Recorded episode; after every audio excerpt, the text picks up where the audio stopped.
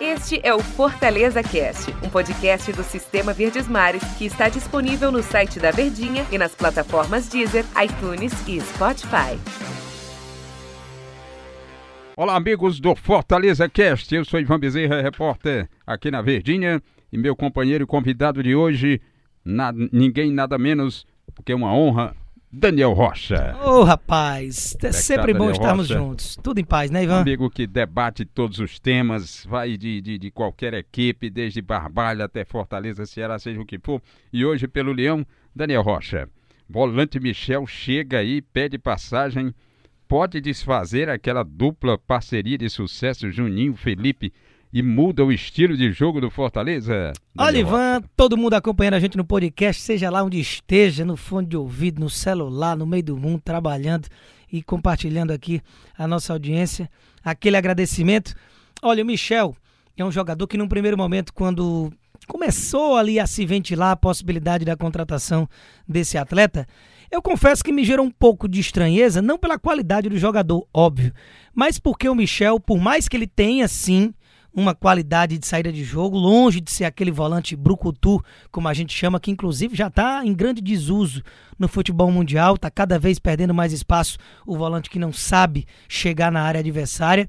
Mas ele não tem como característica principal a investida, o passe. É um cara de posicionamento, de muita boa marcação e que tem como carro-chefe a destruição de jogadas. Era assim que ele se comportava no Grêmio do Renato Gaúcho, é, dando sempre oportunidade para o segundo volante ter mais saída e mais chegada à área do adversário. Atuava mesmo como aquele primeiro cão de guarda à frente do sistema defensivo.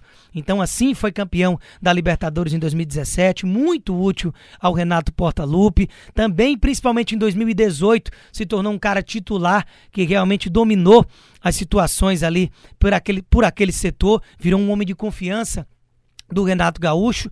Então, é um grande nome inclusive até pela escassez de contratações do time do Fortaleza, quando você traz um jogador desse quilate, um jogador que vira e mexe era titular de um time que é um dos principais do Brasil, como é o Grêmio já há algumas temporadas desde que o Renato assumiu lá em 2016, ganhando a Copa do Brasil, é óbvio que é um nome interessante e que chega sim, como a gente já tem até debatido nos programas, na programação aqui do Sistema Verdes Mares, chega para ser titular. E aí, como você mencionou, se tem dois, dois jogadores, uma posição, uma faixa de campo que o Rogério no ano passado utilizava, Juninho e Felipe. E qual a característica desses jogadores? O Felipe já chegou a ser lateral direito, que apoiava muito bem, era um segundo volante que chegava bem ao ataque e depois com o Rogério se transformou realmente no primeiro volante, naquele cara mais fixo no meio-campo, com o Juninho chegando um pouco mais na área, até pela característica de finalização de média distância. Esses dois eram titular e ninguém mexia. Então, quando eu falo Sim. que eu comecei o raciocínio falando da estranheza pela busca por esse jogador com o Rogério, é porque o Rogério preza por esse cara que chega na área, por esse cara que finaliza, por esse cara que tem o passe até talvez como uma característica à frente da marcação, mesmo sendo volantes. Então, assim, não é aquele cara que se caracteriza por isso. Por isso a estranheza. Mas um jogador aço. Como eu falei, chega assim para ser titular e aí a gente vai ficar na dúvida, né? Como o Rogério vai começar a desenhar esse time? Não imagino de jeito nenhum o Michel ficando no banco de reservas. Isso representaria Felipe perderia essa posição? Acho que o Juninho ainda tem um bem-querer ainda maior do Rogério do que o próprio Felipe, apesar de já atuar mais tempo. E Juninho e Michel formaria uma dupla de volantes sensacional na minha visão. Eu estou observando aqui, Daniel Rocha, o Fortaleza, com cinco volantes que ele tem, ele teria para jogador de bom passe e saída Felipe Junino e Nenê Bonilha. Isso. Cães de guarda, Michel e Derlei. Onde ele poderia, aí como você diz, ele tem essas é, opções alternativas para mudar a sistemática de jogo do tricolor. Agora me estranha também o Fortaleza não ir atrás de meias porque conversando com o diretor de futebol, Daniel de Paulo Pessoa, ele dizia: Ora, meia, quem vai fazer aquilo ali? Já tem o Luiz Henrique que vem após a taça Guanabara. Aí já tem Ederson que eles estão analisando para jogar atrás dos atacantes, como um meia. E tem também Romarinho que jogaria naquele setor com dois pontas abertos e um centroavante. É, são alternativas que podem sair dos volantes ou dos meias, né? Daniel? No ano passado a gente debateu muito essa questão, desde ainda o Campeonato Cearense na reta final, quando o Rogério, muito por conta da presença do Ederson no time, que é um atacante, mas fazia essa função um pouco mais central Sim. da criação da jogada, que começou o chamado 4-2-4 do Rogério com Juninho e Felipe e depois quatro homens de frente que às vezes alternavam posições, flutuavam em setores diferentes do, do campo ofensivo, mas que a gente já tinha ali mais ou menos pré-estabelecido.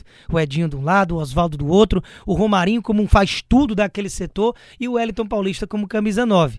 Só que aí perdeu o Edinho já abre-se uma lacuna. Por outro lado, tem o retorno do Ederson, que ficou todo o segundo período da temporada afastado por lesão. Então, a ausência de meias já chamava atenção desde esse desde, período. Isso. Então a gente imaginava, pô, vai jogar uma Série A de brasileiro sem o meio-campo. Mas aí o que, que acontece? As coisas dão certo. Como basicamente tudo que o Rogério tem feito. Por isso que a gente, nesse tempo, já, digamos, dois anos, acompanhando o trabalho do Rogério bem de perto, comentando, analisando, vendo, assistindo em loco, vendo as jogadas, vendo o método de treinamento que sempre é, é trazido para a gente. É, tem que esperar. Tudo que a gente pensar em criticar porque acha que não deve ser assim, o Rogério tem feito, digamos que quase que 100% de acerto desde que assumiu Fortaleza. Qualquer posição mais controversa que a gente imaginasse, dentro das quatro linhas, gerava resultado. E foi o que gerou.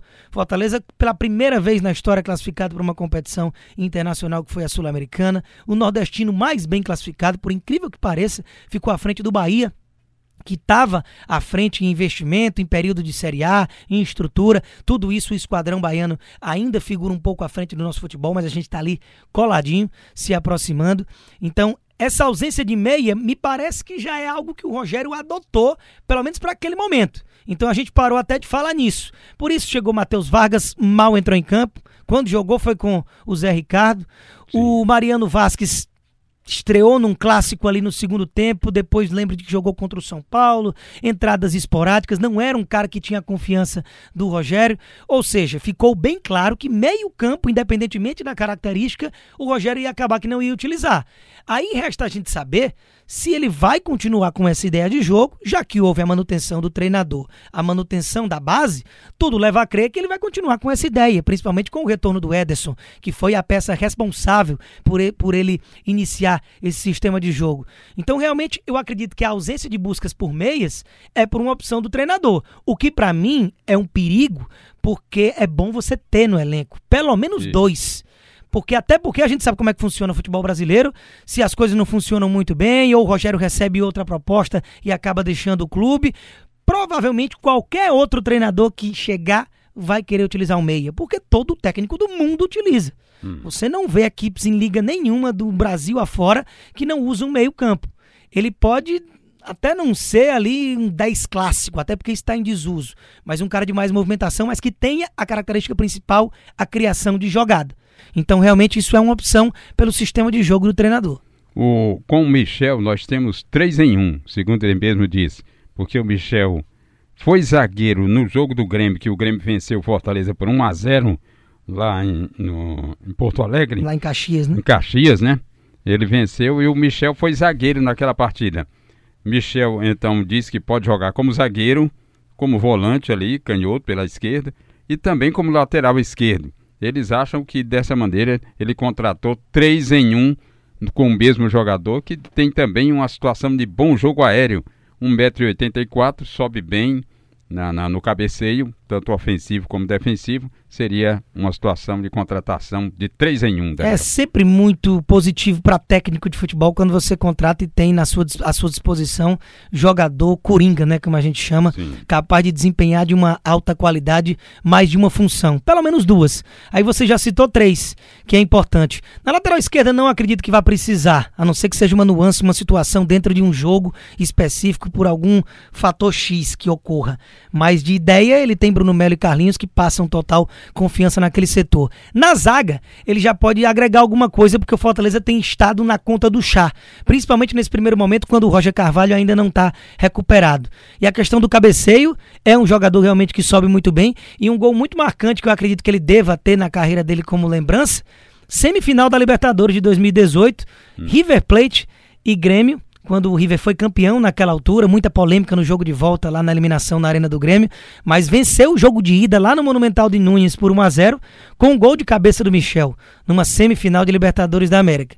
É um jogador muito gabaritado e muito credenciado, vai agregar muito ao tricolor, viu, Olha que maravilha.